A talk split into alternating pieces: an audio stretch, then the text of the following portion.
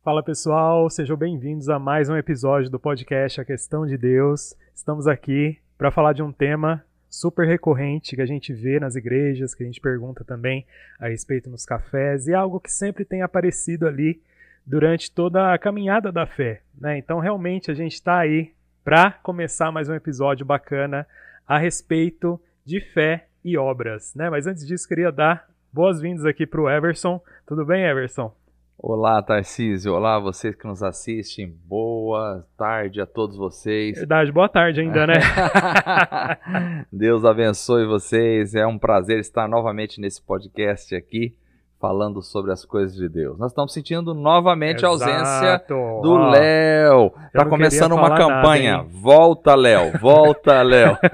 Exatamente. A gente vai fazer até uma hashtag uma ali, né? hashtag. Ver se aumenta esse engajamento aí para trazer ele de volta, mas ele tá viajando, né? Tá viajando, mas logo ele final. chega de volta. Alguém tem que trabalhar, né, Tarcísio? Verdade. Enquanto isso, o show não pode parar, não né? Não pode parar. E a gente continua aí com o projeto da questão de Deus, que a gente já tá, se eu não me engano, no sexto sexto episódio, né, que a gente tem trazido aí várias questões, a gente tem trazido desde o Natal questões a respeito de Jesus, a respeito da fé, e histórias impressionantes e, e, muito bacanas, na verdade, né? Que vocês podem acessar também ali. Agora sim, tá na minha câmera. Que vocês podem voltar ali também. Que vão estar né, nos episódios anteriores, tanto no, nos canais de streaming, né? De áudio, Spotify, iTunes, etc. E também no YouTube, né? YouTube é bem mais fácil creio eu, né, para mim, que eu consigo enviar ali para os grupos, né? Então, se você está ouvindo, acho que é interessante enviar isso na família, para os amigos no, no Instagram, Facebook, etc. A gente agradece também, né? E vamos ao que interessa. Temos aí também nosso episódio de hoje, que na verdade é bem polêmico, será? Não diria polêmico, mas ele é bem interessante, né, Everson? Sim. E a gente vai falar a respeito da questão de fé e obras. Olha só, será que combina essa combinação? Será que consegue a gente ter fé sem as boas obras ou as boas obras sem ter a fé? Eu acho que é o primeiro tema que a gente pode começar essa pergunta, né, Everson? Sim, Tarcísio.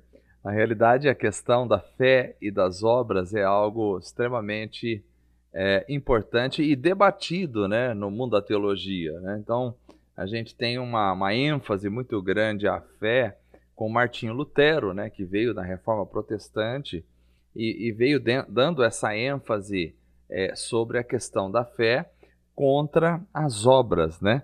Agora é, é, interessante porque é, como somos, eu acredito que é muito polarizantes, né? Não sei nem se existe essa palavra, já criei uma palavra nova aqui, né? a, a gente acaba indo sempre para os polos, né? Então, ou é somente a fé e nada né, de obras, ou as obras e, e, e, a fé acaba sendo esquecida, né? Verdade. Então acho que é interessante a gente dialogar um pouquinho nesse caminho aí sobre a fé e as obras. Exato, porque a gente vai vendo também, né? É, tem vários textos que a gente vai poder entrar durante esse episódio também, né?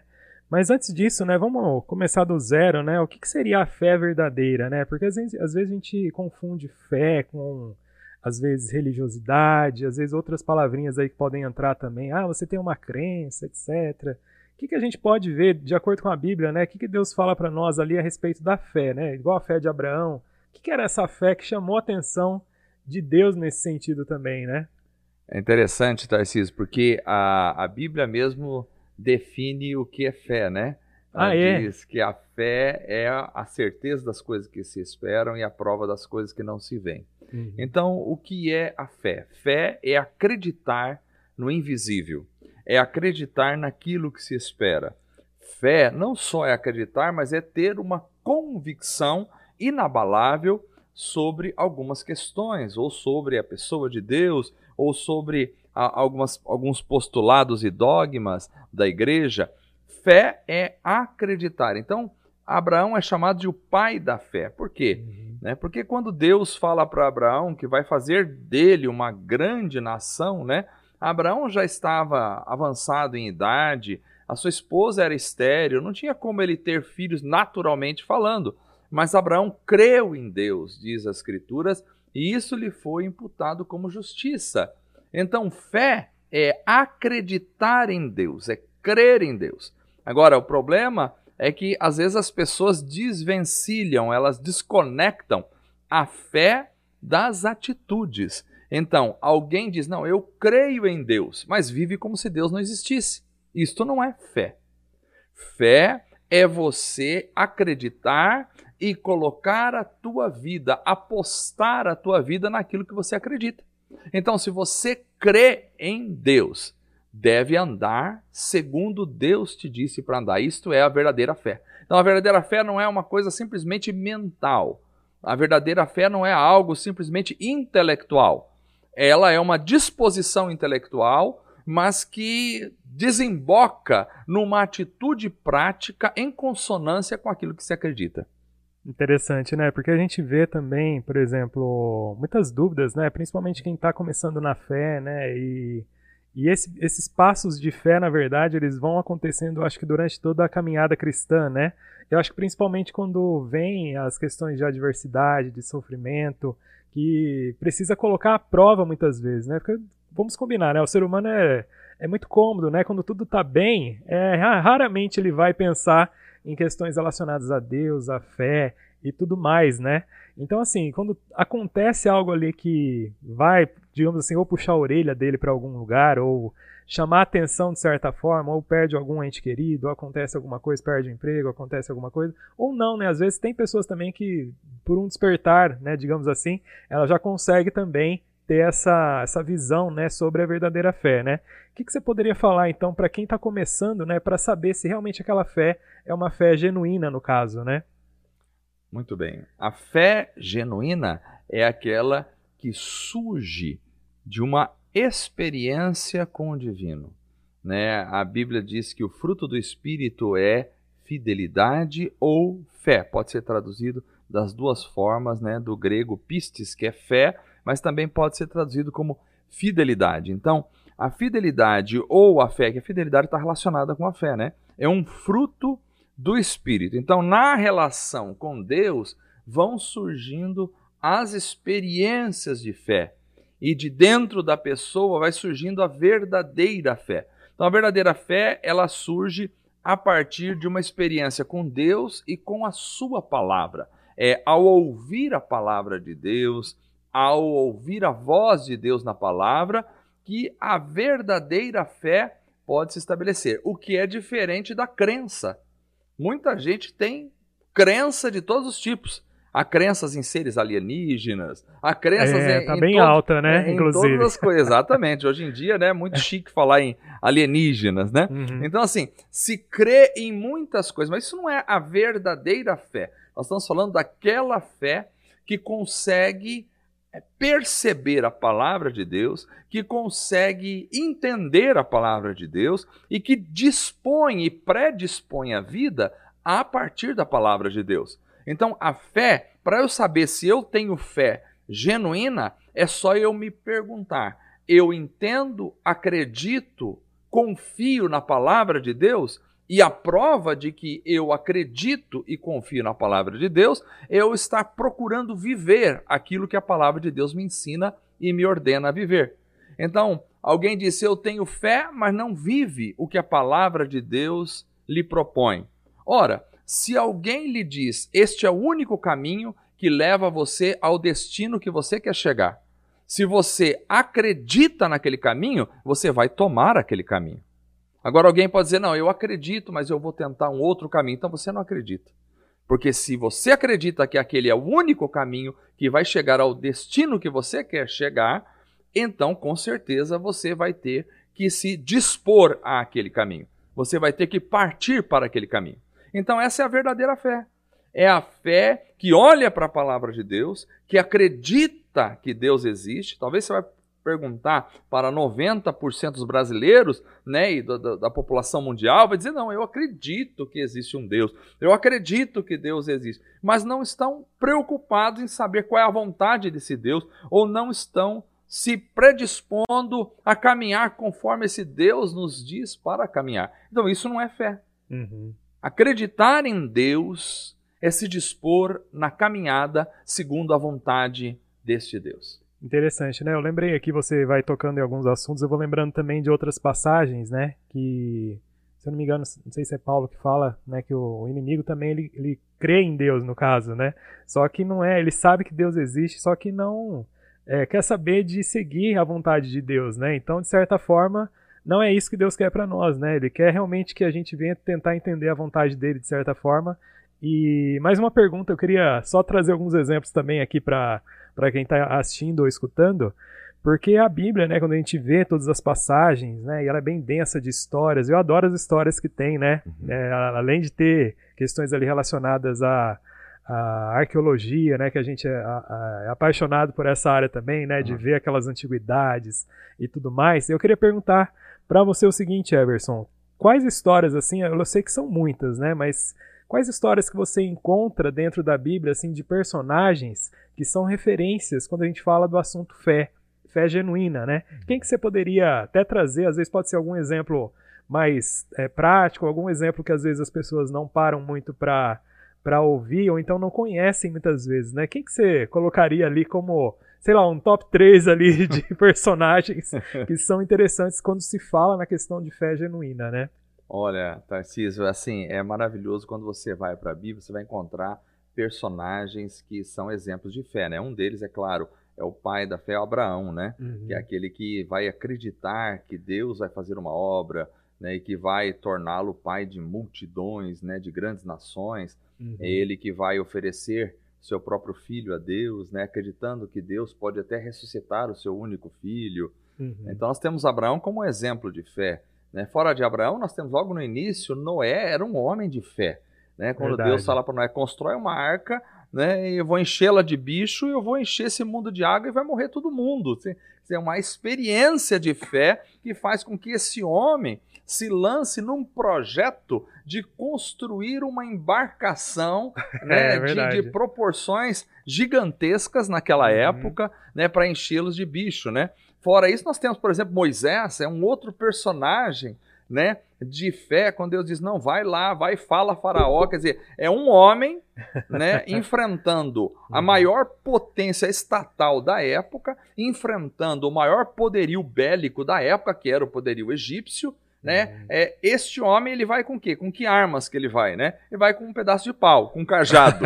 Então isso é. aí é um exemplo de fé. Ele vai tirar milhões de pessoas do Egito, né? Que estão uhum. escravizadas por esse poder estatal né, magnífico que era o Egito. Nós temos, por exemplo, Sadraque, Mesaque e Abednego, né, que é uhum. Ananias, Misael e Azarias, né, que são aqueles jovens que foram lançados na fornalha de fogo ardente, né, homens de fé, que o rei disse, não, olha, se vocês não se Prostrar, arrepender, é. não se prostrarem diante da minha imagem, vocês vão ser lançados. Ele disse, não, vocês não, você não precisa nem tocar de novo, nós não vamos, Olha né? só. Nós confiamos em Deus e se o nosso Deus quiser, Ele vai nos livrar da, das tuas mãos, da fornalha de fogo. Agora, mesmo que Ele não livrar, a gente vai morrer por Ele mesmo. Uhum. Então, isso aí são exemplos de fé, né? Daniel, Bom, aí dá pra gente. Dá pra aí gente... não vai ser top 3, vai ser top 100, né?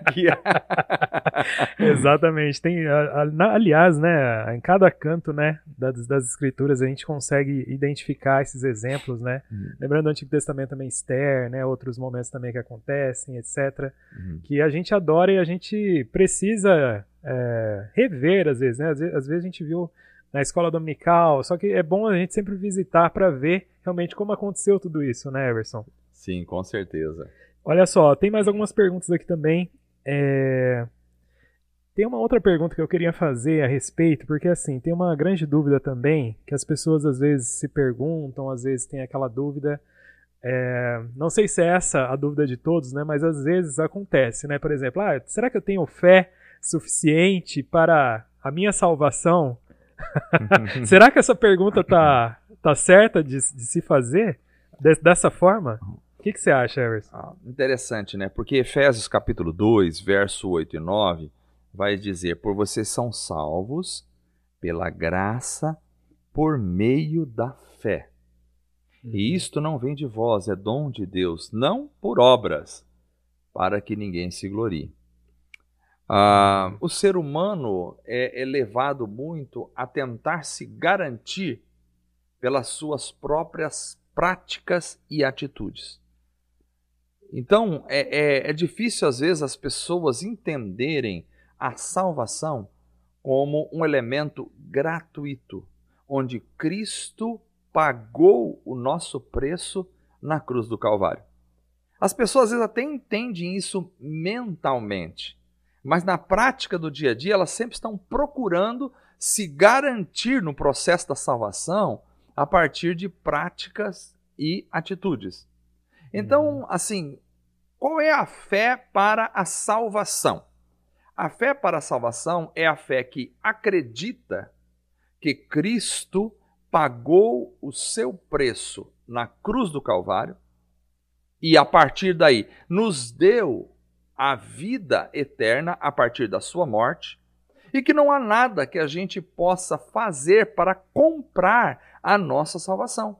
Ou seja, não é por boas obras, por dar esmolas, por fazer coisas, que a gente vai conseguir atingir o céu. Nós vamos chegar até a presença de Deus única e exclusivamente pelo sangue de Cristo Jesus que foi derramado por nós na cruz do Calvário. Então, qual é a fé para a salvação?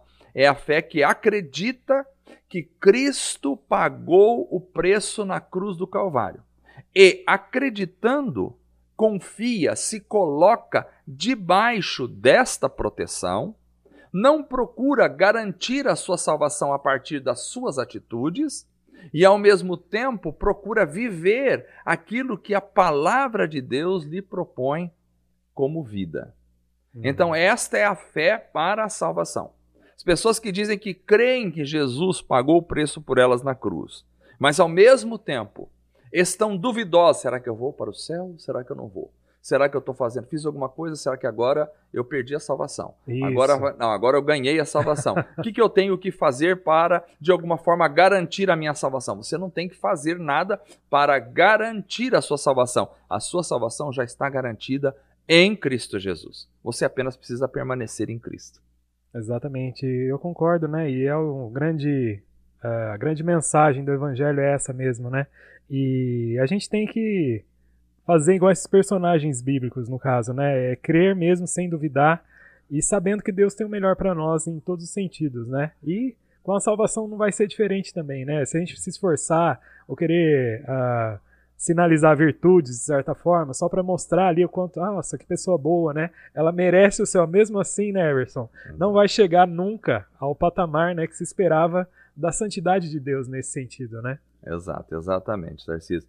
É uma coisa importante a gente observar, Tarcísio, que ah, há um conflito, às vezes, entre fé e obras na, nas concepções teológicas das pessoas, até mesmo no, na, na crença das pessoas, né? Então, assim, a fé se opõe às obras. Então, assim, acho que a gente precisava primeiro definir o que são obras. Uhum. Quando você fala em obras Legal. na Bíblia, você tem vários aspectos que são classificados como obras. Uhum. Por exemplo, as obras elas podem ser divididas em obras da lei. Uhum. Então, a lei dada por Moisés, lá no Monte Sinai, né, tinha os seus preceitos. E os judeus esperavam se garantir diante de Deus a partir das práticas das obras da lei. Paulo vai combater isso dizendo que a salvação não vem pelas obras da lei.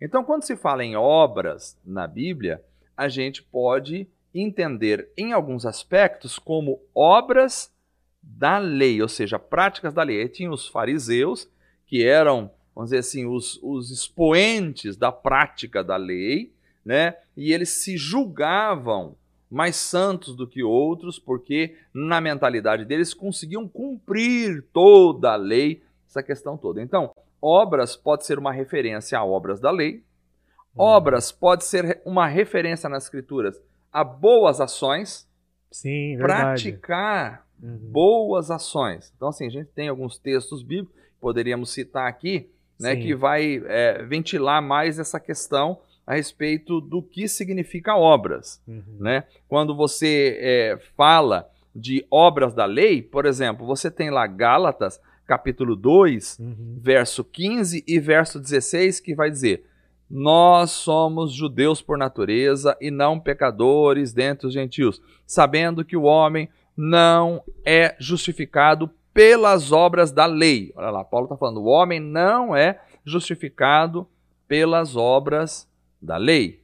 Quando a gente fala em boas ações, a gente está falando daquelas obras que são feitas, é, por, por exemplo, obras de caridade, estender a mão a uma pessoa. Vamos ter como exemplo é, Hebreus capítulo 10, verso 24 e verso 25, que diz: E consideremos-nos uns aos outros para nos estimularmos ao amor e às boas obras.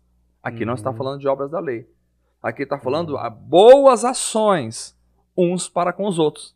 Estender a mão ao aflito, ao oprimido, cuidar do irmão, ajudar uhum. o próximo e etc.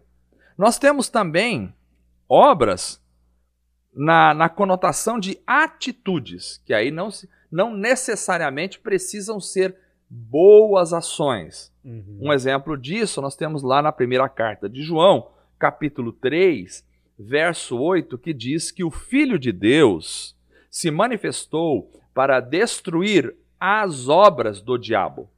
Aqui não tem Verdade. nada a ver com obras da lei, aqui uhum. não tem nada a ver com boas ações, aqui tem a ver com as atitudes do diabo. Uhum. E nós temos também obras com o significado de trabalho no reino de Deus. Então, quando a gente vai olhar lá para Efésios, capítulo 2, verso 10, é, Paulo vai dizer: Porque somos criação de Deus, realizada em Cristo Jesus, para fazermos boas obras, as quais Deus preparou de antemão para que nós as praticássemos. Então, nesse aspecto, é as obras no reino de Deus. São as obras no reino de Deus que vão glorificar a Deus. João, por exemplo, capítulo 14, verso 12, Jesus vai dizer: Na verdade, na verdade vos digo que aquele que crê em mim também fará as obras que eu faço e as fará maiores do que estas, Fantástico. porque eu vou para o Pai. Então você tem aí obras como obras da lei, como boas ações, como atitudes e como trabalho no reino de Deus. Não, é sensacional, né? E a gente vê realmente em João Jesus falando a respeito disso também. É, mas eu queria voltar um pouco também na questão de Paulo, né, Everson, que a gente sabe, né, acho que muitas pessoas também não sabem, na verdade, que Paulo ele poderia bater de frente com os religiosos, né, porque ele foi é, educado, né, dentro da academia, se a gente colocasse nos dias de hoje, né, então ele teve ali aquela educação pelos fariseus, né, se não me engano Gamaliel, né, que foi o mestre dele nesse sentido, e ele foi contra, ele renunciou de certa forma, né? De certa forma não, acho que foi totalmente, né? Essa raiz dele, né? Dentro da, da religião, no caso, né? E ele falou que sem Cristo, né? Se ele não tivesse tido aquela experiência realmente com Cristo, né? Que antes disso ele também perseguiu os cristãos, né? E depois de Jesus realmente se manifestar para ele, ele realmente passou ali a entender mais a respeito do Evangelho. Eu queria que você falasse um pouco a respeito dessa uh, dessa mudança de Paulo, né? E como é que foram as obras dele a partir de então, né? Isso. Paulo, então, era um fariseu, né? É, Paulo diz a respeito de si mesmo que, segundo a lei, ele era um homem que vivia em perfeição. Ou seja, ele, ele cumpria os preceitos da lei, irrepreensível, ele vai usar essa uhum. palavra, né? Irrepreensível segundo as obras da lei. Então, assim, Paulo era alguém, vamos dizer assim, de pedigree religioso, né? Que tinha é lá verdade, uma, uma experiência é. É, com a religião do judaísmo. Uhum. E, e, ele andava segundo os preceitos da religião judaica, uhum. né? Ah, quando ele encontra Jesus no caminho de Damasco, né, que ele tem uma experiência com o Senhor, onde Cristo vai dizer: Por que me persegues? Né? Esse quem é o Senhor? Né? Eu sou Jesus a quem tu persegues. Mas ele perseguia a igreja, quer dizer, uma, uma identificação tão grande entre Cristo e a igreja, que quando Paulo perseguia a igreja, estava perseguindo o próprio Cristo. Uhum. A partir daí, nós vamos ver que vai se dar a conversão do apóstolo Paulo. E aí, Paulo vai dizer que ele considera tudo depois como estrume perante Cristo. Olha Quer só. dizer, o quê? As obras do judaísmo que ele praticava, as tentativas de autojustificação, talvez. as formas dos preceitos da antiga aliança que ele tanto lutava e talvez até se orgulhava disso, né, diante dos outros. Então tudo isso ele vai considerar como nada, porque agora nós não estamos mais, o próprio apóstolo Paulo vai dizer que nós não estamos mais debaixo da lei, mas nós agora estamos debaixo da nova aliança, porque nós temos duas alianças principais na Bíblia. Tem várias alianças, mas duas são as principais. Primeiro é a aliança mosaica, que é a aliança estabelecida entre Deus e o povo de Israel no Monte Sinai, da onde vem toda a lei, inclusive os dez mandamentos. Esta aliança mosaica refere-se aos profetas que duraram até João. Então, ela vai ter o uhum. seu término a partir da inauguração da nova aliança.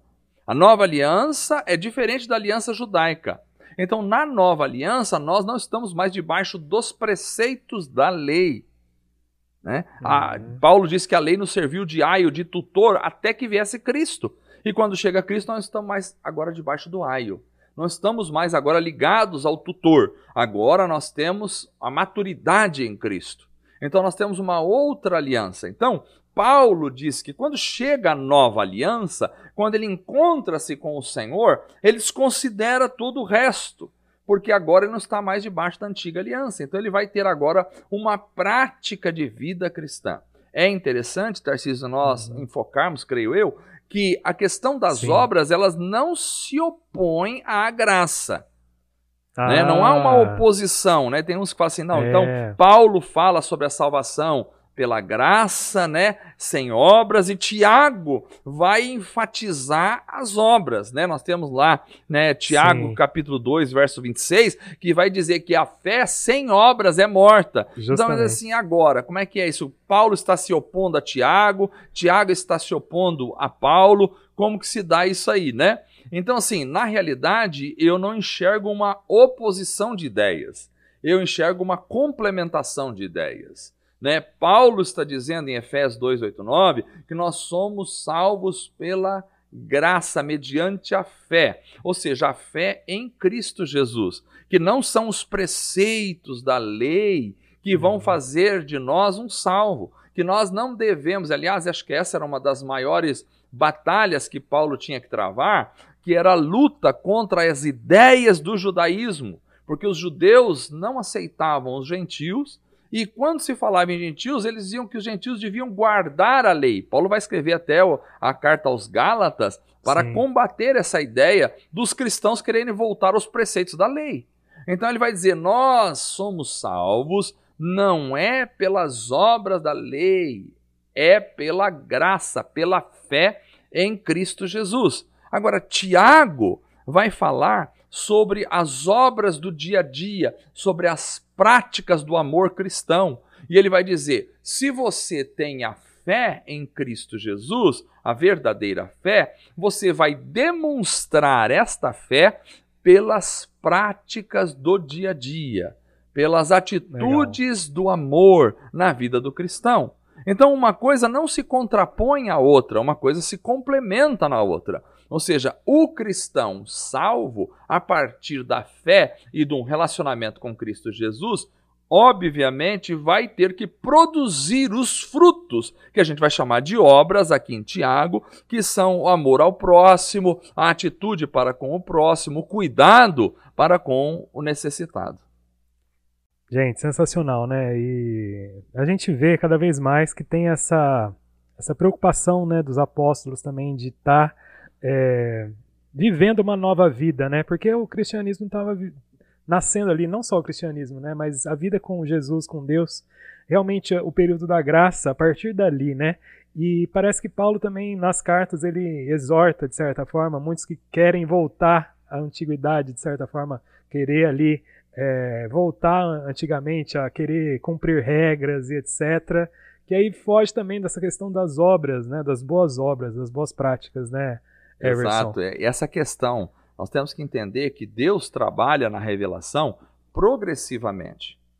E o uhum. texto bíblico do Novo Testamento vai se referir às coisas do Antigo Testamento, da, do tabernáculo, como sombras das coisas que haviam de vir.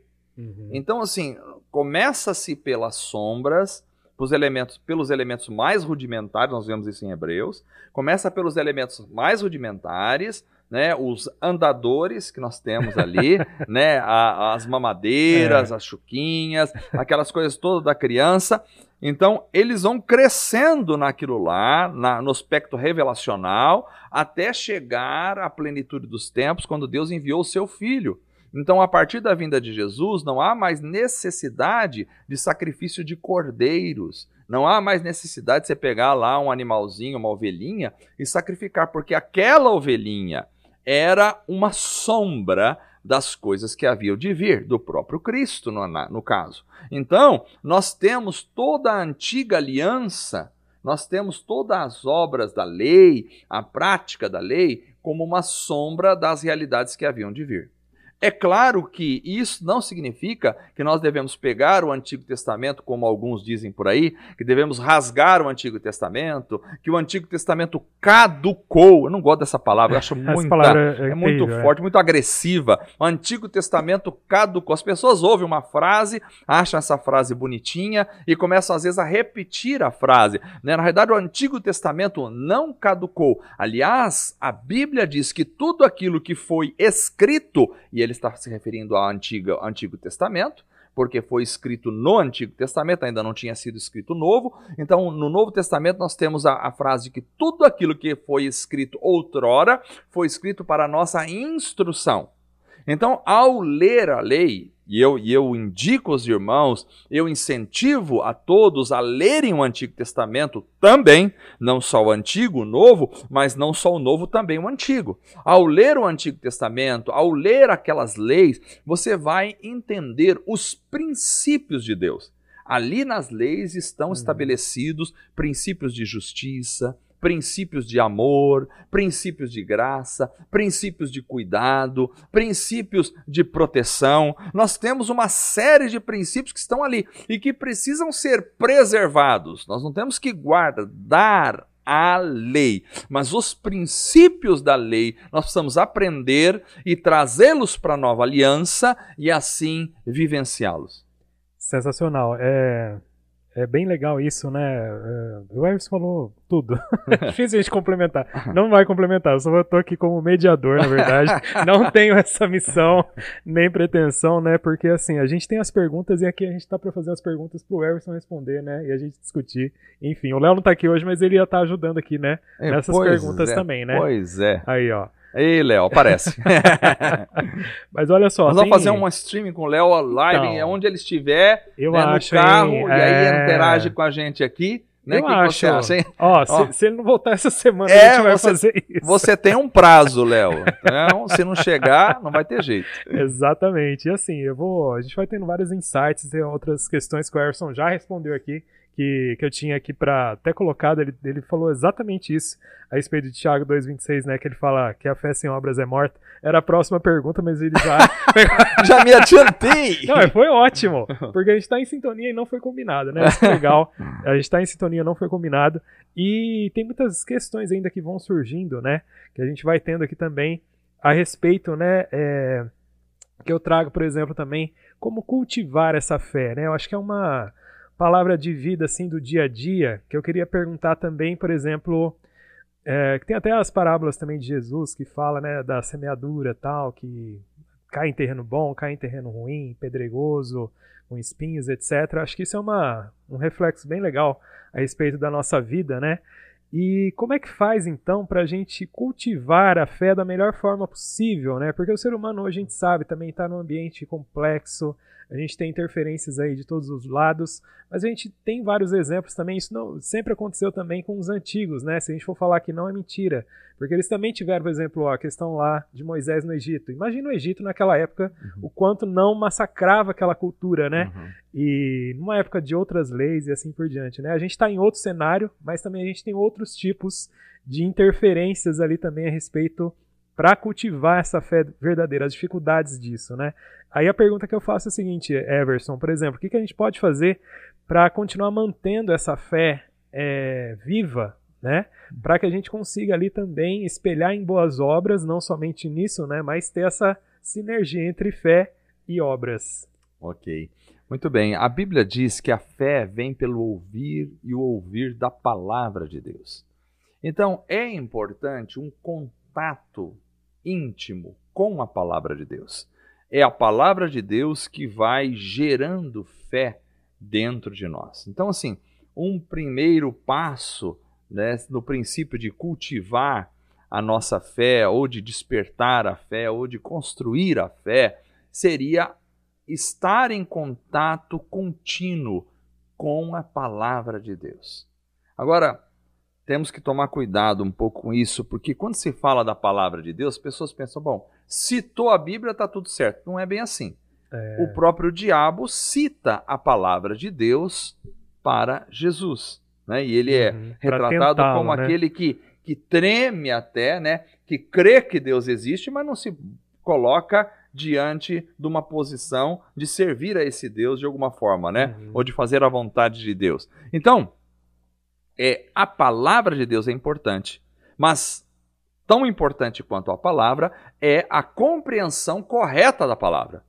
Porque muitas vezes a palavra de Deus é entendida, é interpretada e é aplicada de forma errônea. Então, não é a palavra de Deus simplesmente de qualquer maneira compreendida que vai produzir a fé, mas é a palavra de Deus corretamente compreendida. Por isso, é, eu incentivo as pessoas a estudarem a Bíblia. Se puderem estudar as, as línguas originais, o grego, o hebraico, né? estudar as escrituras, ter várias traduções das escrituras, ter bons comentários, porque tem muita coisa que não, não vale a pena mas tem uhum. muita coisa boa. Né? bons comentários da Bíblia que vão elucidar mais o texto para nós, estudar exegese, hermenêutica, que são as ferramentas de interpretação dos textos sagrados, né? Então esse contato com as escrituras, este contato com a compreensão correta das escrituras é que vai estimular e construir a verdadeira fé. A partir daí, você tem outros passos, como o exercício da fé.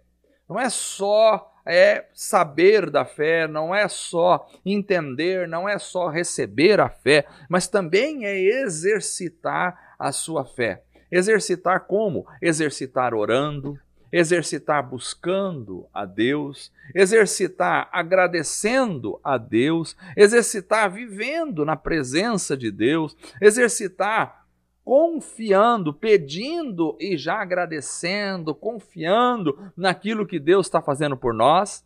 Exercitar a fé, quando, porque às vezes a gente ora pedindo alguma coisa e a gente diz, ah, se for da tua vontade. Mas na realidade, na realidade, esse se for da tua vontade é meio de praxe ali, porque para nós humano, é que é. eu, eu queria que fosse a minha vontade.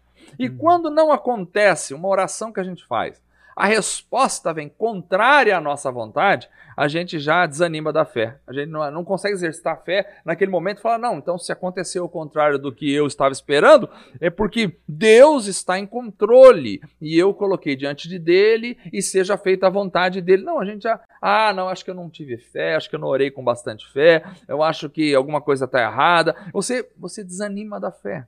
Então a fé é aquela aquela consciência de que Deus está no controle da situação e que, mesmo que as coisas não caminharam segundo a tua vontade, se nós oramos, seja feita a tua vontade, então que a vontade de Deus seja feita e nós precisamos descansar nela. Então, uma forma de exercitar a fé é descansar na vontade de Deus descansar naquilo que Deus tem feito. Exato. Eu vejo você falando assim, Everson, eu tenho lembrado também de algumas questões. Eu acho que a gente até já conversou em alguns outros lugares, café, etc. É, muitas vezes, né, a questão da razão também entre a, a questão entre a fé e a razão, né? Eu acho que é, um dos pontos que eu lembro que você comentou no, no caso é que a fé também não desabona a razão, mas ela também vai além da razão, né? Como é que seria isso? Assim, eu acho que é uma, é uma questão interessante para a gente tratar nesse momento. O que, que você acha? Sim. Ah, na realidade, assim, a gente diz que a fé não é contrária à isso. razão, mas é superior à razão. Uhum. Quer dizer, A fé, ela não é contrária àquilo que você entende como racional, né? Uhum. É, ela não vai destruir a sua razão. Ela não vai é, ser absurda em relação à razão. Tem gente que acha que precisa ser louco para ter uhum. fé, precisa ser irracional, né? Não, a fé não é irracional. Uhum. Até porque Romanos 12 vai dizer que o nosso culto é racional. Ou seja, ele passa pela experiência da cognição humana. A razão não foi o diabo que nos deu. Uhum. A razão não foi o inferno, não foi o mundo que nos deu. A razão, a mente, a racionalidade foi Deus quem nos deu. O problema não é a razão, porque Deus se relaciona conosco a partir da razão que ele mesmo nos deu. O problema não é a razão. O problema é quando a razão se torna a medida de todas as coisas. Hum. Quando a razão humana, o racional humano, senta no trono e diz: Eu sou o limite. Daqui para frente, o que passa daqui não é verdade. Esse é o problema, quando há o endeusamento da razão. Quando eu coloco a razão no centro, quando eu coloco a razão no trono. E existem coisas que ultrapassam a nossa capacidade racional. Por exemplo, eternidade a gente não consegue entender como é a eternidade. Sim, é Imagine, verdade. por exemplo, falar de um Deus que sempre existiu, que nunca teve início. Ele é, é. eterno, sempre existiu. Isso ultrapassa. Não, dá, não há como explicar racionalmente alguém que nunca teve um começo, que sempre existiu. Então, a fé, ela nem sempre consegue explicar tudo de forma racional mas ela acredita, mesmo que a minha razão não dê conta de esgotar toda aquela questão, eu acredito, porque tem muitas coisas do mundo espiritual que ultrapassam, elas não são contrárias, mas ela atravessa a minha razão e ela vai para níveis quando eu não consigo explicar, racionalmente falando. Então, assim, quando eu fico só na razão, eu me torno um cético.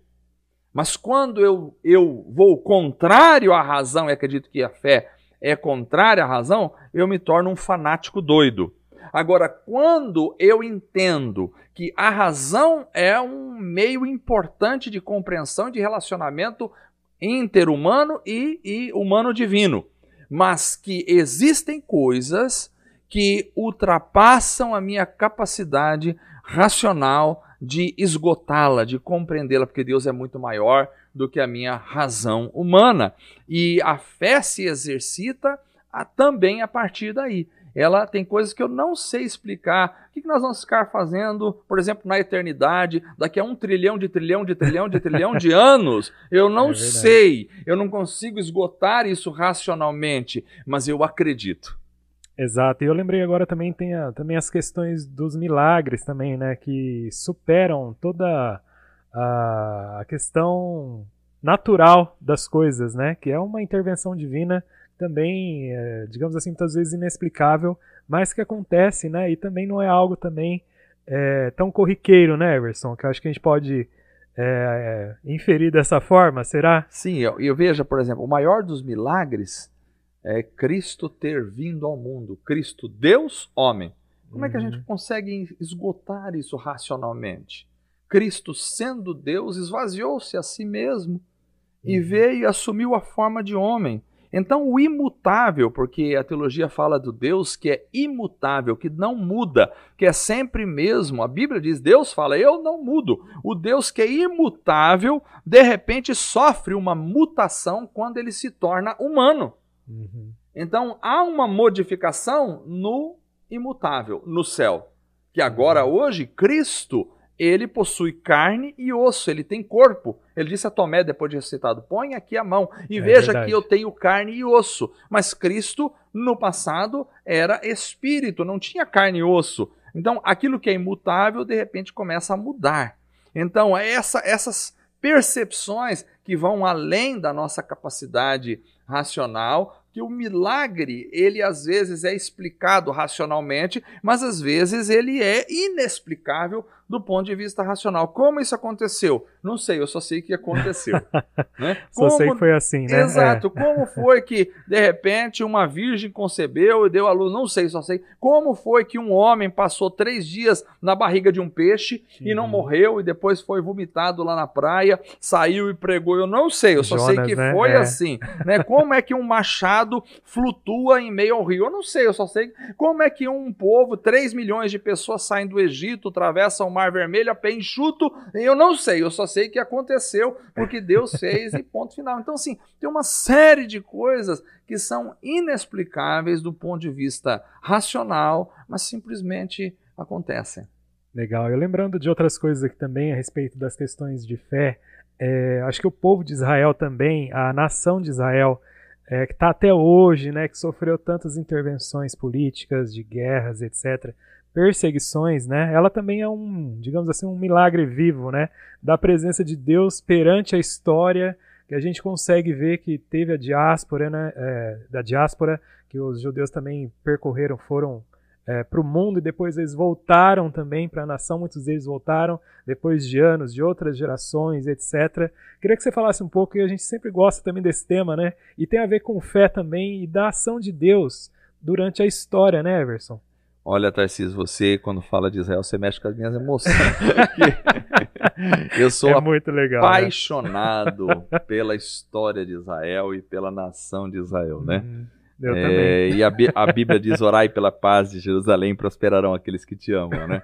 Então a história, a, a nação de Israel é, sem dúvida alguma, uma das maiores provas da existência da divindade. É inexplicável a é nação verdade, de Israel. É. é. inexplicável uma nação que tanto foi perseguida, que tentaram destruir de tantas as formas, mas que assim inexplicavelmente, miraculosamente está aí com uma grande potência Sim, e os olhos é. do mundo inteiro sempre estão voltados para Israel. Israel é, é, parece que é o relógio de Deus ali todo mundo está olhando. Uma, uma nação pequenininha, tão minúscula, Às vezes menor assim. que um estado brasileiro. Exato. Ali, né? é. E que tem uma influência mundial, uhum. né? Mundial. Em tudo, né? Exatamente. Científica também, né? Exato. E, por exemplo, Jerusalém é sagrada para as três maiores religiões monoteístas do mundo, uhum. né? Cristianismo, judaísmo e islamismo. Então Isso. você tem na nação de Israel você tem a história maravilhosa que começa, já começa de forma miraculosa, quando Abraão está lá, um homem já de idade, uma mulher estéril, e dali vai vir o seu filho, né, Isaac, né, e, e vai indo para frente, vai chegar até Jacó, Jacó vai, vai mudar o nome para Israel, nós vamos ter os doze tribos, ali os doze filhos de, de Israel, que vão ser as doze tribos de Israel, que vão formar a nação de Israel, que vão para o Egito, que vão ficar lá mais de 400 anos no Egito como escravos ali, e depois Deus vai levantar Moisés e tirar o povo de Israel do Egito, vai trazer esse povo e eles vão rodar 40 anos no deserto até colocar esse povo na terra prometida, que é, eu não gosto da palavra Palestina, porque a palavra uhum. Palestina vem de filisteus, é como se aquela terra pertencesse aos filisteus e aquela terra não pertence aos palestinos, aquela terra, e agora vamos ter problema no canal, vamos aquela ter, terra pertence à nação de Israel, porque foi dada por Deus para a nação de Israel, e ali então foi estabelecida a nação de Israel, que começou né, com os juízes governando ali o povo de Israel, e depois começam os reis que vão governar o povo de Israel, dos quais a gente tem Davi, né, Salomão, Salomão. outros reis. Depois nós vamos ter a divisão da nação de Israel em duas partes, vai o, o reino norte para o exílio, depois vai né, o reino sul para o exílio, depois tem o retorno dos exil, exilados para a nação de Israel, e aí nós já estamos entrando no Novo Testamento, e aí o templo de Israel ali, e Jesus fala: não ficará pedra sobre pedra, então que não seja destruído no templo. Quando no ano 70 os, os romanos vão invadir então Jerusalém e vão destruir o templo de Deus, e depois no ano 135 eles vão destruir a cidade de Jerusalém, os judeus vão para a diáspora, e eles vão ficar muito tempo na diáspora, quer dizer, a dispersão, eles vão ficar espalhados pelo mundo. Daria para a gente fazer um, uma aula um podcast, sobre Israel, né? que maravilha, hein? Dá para falar muita coisa. Vão ficar Eu muitos acho, anos na dispersão da diáspora. Vamos fazer. Lá, né? E aí depois é eles, aquela terra de Israel vai ser habitado pelos muçulmanos, vai ser habitado por Armênios, vários povos, é. e isso que vão tomar conta dali. E aí depois então Deus tinha prometido que os israelitas iam voltar. A nação uhum. de Israel ia voltar. E a nação então começa a voltar, o movimento sionista, né, com o Herzog, que vai começar a voltar e trazer os judeus que estão espalhados pelas nações de volta. Mas a perseguição contra os judeus que se perpetuou na história, ela é muito forte, principalmente na época da Alemanha nazista, né, na, em 39 é a 45, na Segunda Guerra Mundial, quando Adolf Hitler, inexplicavelmente, sem nenhuma, nenhuma explicação do ponto de vista racional, tem um ódio dos judeus e mata nas câmaras de gás, dos campos de concentração, mais de 6 milhões de judeus, entre homens, mulheres, crianças, velhos, ele mata, extermina, junto com outros povos também, que são exterminados, mas o foco era a destruição da nação de Israel. Isso em 45 acaba a Segunda Guerra Mundial, quando os aliados, quando os russos chegam nos campos de concentração nazistas de Treblinka, de Auschwitz e outros lugares e descobrem assim a barbárie que a nação alemã tinha feito, que os nazistas tinham feito contra é, os judeus. É interessante que em 45 aconteceu. E em 67, poucos anos depois, acontece a Guerra dos Seis Dias, quando as nações árabes, suportada por vários, apoiado por várias nações, elas vão tentar um ataque para destruir a nação de Israel. E uhum. em seis dias, seis dias, uma nação que tinha sido dizimada, do ponto de vista natural não podia né, realmente defender, estar né? ali se defender. Em seis dias eles destroem essas nações, eles tomam as colinas de Golã, eles tomam outros lugares. Então, assim, a nação de Israel é um milagre. A nação de Israel é um milagre que é está é ali num lugar que é uma bomba relógio, mas ninguém pode contra a nação de Israel, porque Paulo diz que os judeus que rejeitaram Jesus. E aí tem muito desse é, antissemitismo espalhado até mesmo no meio da igreja. É, eles rejeitaram Jesus, tem que acabar com eles. Isso aí, Jesus não foi morto porque os judeus rejeitaram Jesus.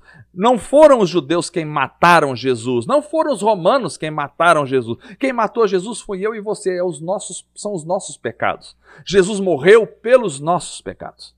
Então, é os judeus que rejeitaram Jesus por um pouco de tempo, segundo diz Paulo, um endurecimento em parte a Israel, lá em Romanos capítulo 11, por aí você vai ver que os judeus vão ser restaurados e Deus tem planos ainda com a nação de Israel. E por isso o ódio de Satanás contra Israel. E ninguém consegue destruir a nação de Israel. E eu quero dizer para você uma coisa: se você se opuser à nação de Israel, você vai estar batendo em ferro frio, você vai estar lutando contra Deus, porque ninguém vai conseguir destruir a nação de Israel.